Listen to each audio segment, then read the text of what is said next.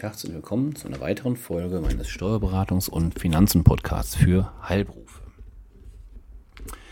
Die heutige Folge soll sich um das Thema Vorsorgen drehen.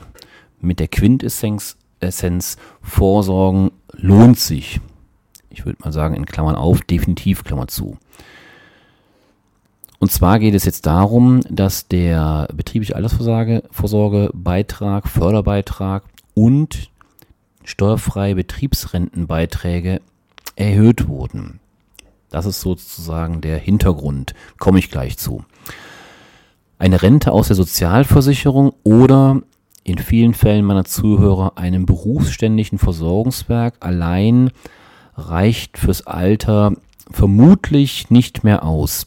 Eine zusätzliche betriebliche oder private Altersvorsorge ist für die meisten daher unumgänglich. Daher ist es gut zu wissen, dass der Staat dabei mit steuerlicher Förderung unterstützt. Jährlich können Beiträge in Höhe von bis zu 8% der Beitragsbemessungsgrenze zur Rentenversicherung steuerfrei in eine Pensionskasse, einen Pensionsfonds oder eine Direktversicherung eingezahlt werden. In diesem Jahr sind das immerhin 6.816 Euro. Das sind 8% von 85.200 Euro. Und damit 192 Euro mehr als im Jahr 2020. Beiträge zu einer pauschal besteuerten Direktversicherung. Das sind vor 2005 abgeschlossene Altverträge, sind auf den steuerfreien Höchstbetrag anzurechnen. Sozialversicherungsfrei sind jedoch nur Beiträge bis zu 4% der Beitragsbemessungsgrenze. Begünstigt sind alle Arbeitnehmer in ihrem ersten Dienstverhältnis. Damit auch, und da spreche ich dann doch einige meiner Zuhörer an, damit auch Gesellschafter, Geschäftsführer einer GmbH. Ich denke da zum Beispiel an ein MVZ oder eine Pflege GmbH, die zumindest wir in unserer Mandantschaft ähm, betreuen. Im Jahr 2021 können sozialversicherungsfreie Gesellschafter Geschäftsführer Klammer auf, hier müssen Sie berücksichtigen, die Beteiligung muss grundsätzlich mindestens 50 Prozent betragen, ähm, also zumindest im Grundsatz.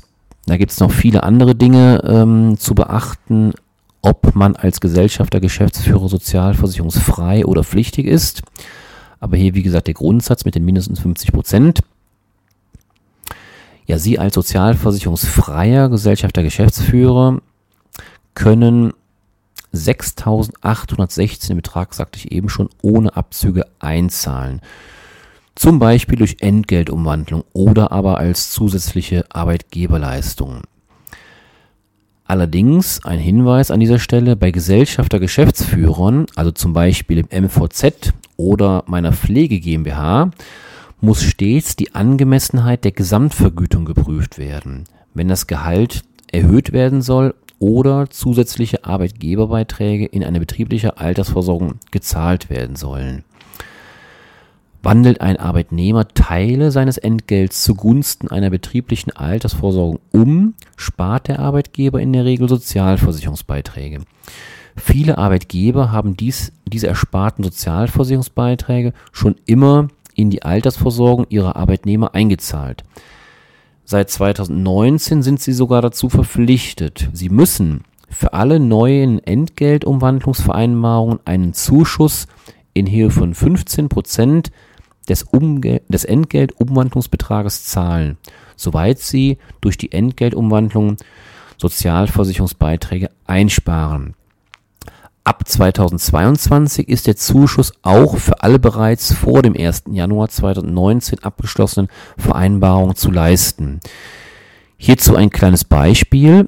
Ein Arbeitnehmer, nehmen wir an, der Einfachheit halber, er ist ledig, er ist kinderlos und er ist kirchensteuerpflichtig, mit einem monatlichen Bruttogehalt in Höhe von 2500 Euro, also zum Beispiel Ihre Sprechstundenhilfe, die verzichtet monatlich auf 50 Euro brutto ihres Entgelts zugunsten einer betrieblichen Direktversicherung. Wie gestaltet sich dieser Beispielsfall? Durch die ersparten Steuern und Sozialversicherungsbeiträge sowie den Arbeitgeberzuschuss verringert sich das monatliche Netto des Arbeitnehmers oder der Arbeitnehmerin in meinem Beispielsfall nur um lediglich 27,55 Euro. In den Altersvorsorgevertrag werden jedoch 57,50 Euro eingezahlt. Das heißt, über 52 Prozent der Vorsorgebeiträge werden durch Steuer und Sozialversicherungsersparnis und den Arbeitgeberzuschuss finanziert. Der Arbeitgeber wiederum spart 10% an Sozialversicherungsbeiträgen, äh, nicht 10%, 10 Euro, Entschuldigung, an Sozialversicherungsbeiträgen und leistet dafür einen Zuschuss in Höhe von 7,50 Euro. Damit hat auch der Arbeitgeber trotz seiner Zuschusspflicht keine höheren Lohnnebenkosten. Also ich würde sagen, eine Win-Win-Situation. Arbeitgeber können auch einen Zuschuss in Höhe der tatsächlich eingesparten Sozialversicherungsbeiträge leisten. Ich sagte ja eben, es ist pauschalisiert mit 15 Prozent, aber es können auch die tatsächlich eingesparten Sozialversicherungsbeiträge ähm, per Zuschuss geleistet werden. Aufgrund der sich ändernden Beitragssätze und Beitragsbemessungsgrenzen müssten aber die Vereinbarungen und Versicherungsverträge regelmäßig angepasst werden. Daher würde ich diese Verfahrensweise eher nicht empfehlen und bei der pauschalen Zuschuss, dem pauschalen Zuschuss von 15 Prozent ähm, bleiben. Arbeitnehmern mit kleinem Einkommen fällt es allerdings meist schwer, noch auf einen Teil des Entgelts zugunsten einer betrieblichen Altersversorgung zu verzichten. Also zum Beispiel Ihre Sprechstundenhilfe, die vielleicht gerade nach der Ausbildung bei Ihnen angefangen hat und noch über ein relativ geringes Gehalt verfügt. Für die wird das vermutlich schwer, noch einen Teil Ihres Gehalts in eine BRV, also betriebliche Altersversorgung, einzuzahlen. Daher gibt es für derartige Arbeitnehmer mit also einem relativ kleinen Einkommen, deren laufender Arbeitslohn monatlich maximal 2575 Euro brutto, wohlgemerkt, beträgt, einen staatlichen Zuschuss. Den sogenannten BAV-Förderbeitrag. Sie erinnern sich an mein Intro. Hierfür muss der Arbeitgeber für seinen Arbeitnehmer zusätzlich zum ohnehin geschuldeten Arbeitslohn mindestens 240 Euro pro Jahr zugunsten einer kapitalgedeckten betrieblichen Altersvorsorge zahlen. Maximal förderfähig sind Arbeitgeberbeiträge in Höhe von 960 Euro jährlich. Der BAV, also betriebliche Altersvorsorge, Förderbeitrag beträgt 30 Prozent des Arbeitgeberbeitrags also mindestens 52 Euro und maximal 288 Euro. Der Arbeitgeber wiederum zahlt den kompletten Betrag in den Vorsorgevertrag und erhält den Förderbeitrag, indem er diesen bei der nächsten Lohnsteueranmeldung verrechnet. Für den Arbeitnehmer ist der zusätzliche Arbeitgeberbeitrag steuer- und regelmäßig auch sozialversicherungsfrei.